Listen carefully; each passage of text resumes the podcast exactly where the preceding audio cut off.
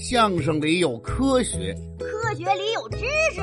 每天一种超能力，跟嘉庆叔叔和大福一起听相声学科学。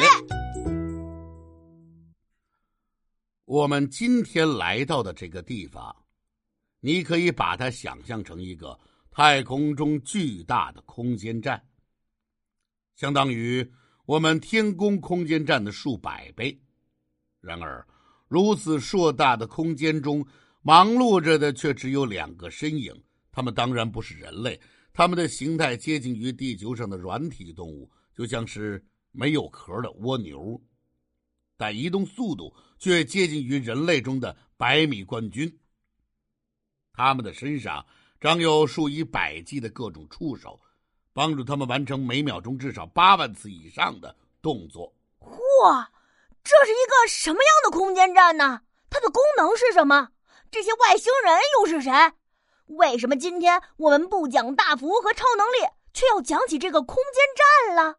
嘿嘿，想搞清楚这些问题，还得听我和嘉庆叔叔从地球讲起。在地球上，迄今为止，人类能达到的最快速奔跑的速度。是由牙买加人博尔特创造的，每小时四十四点七二千米。世界上奔跑最快的动物是猎豹，它的时速可达到一百八十千米，相当于人类的四倍还要多。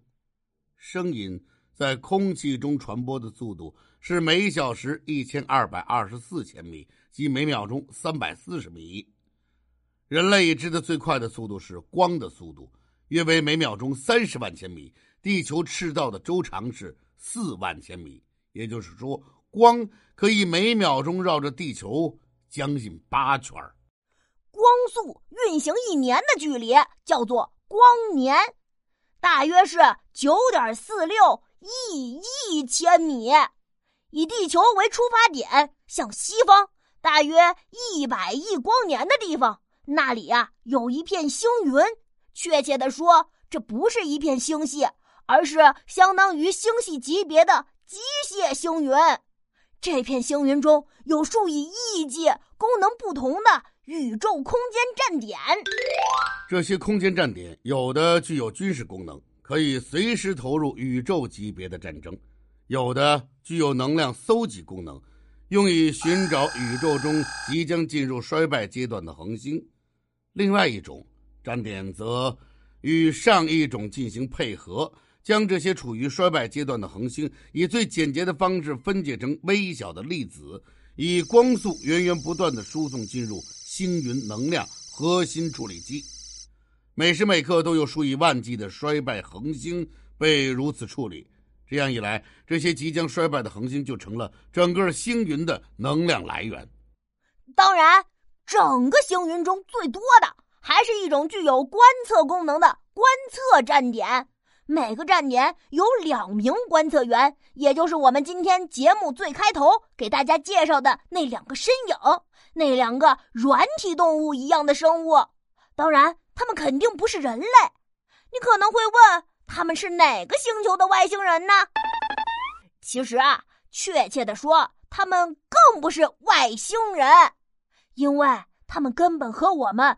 不是同一个宇宙的物种，我们只能称呼他们为外宇宙人。这里是这个宇宙的边缘，直抵宇宙的间隙。我们知道，宇宙起源于一百三十八亿年以前的大爆炸。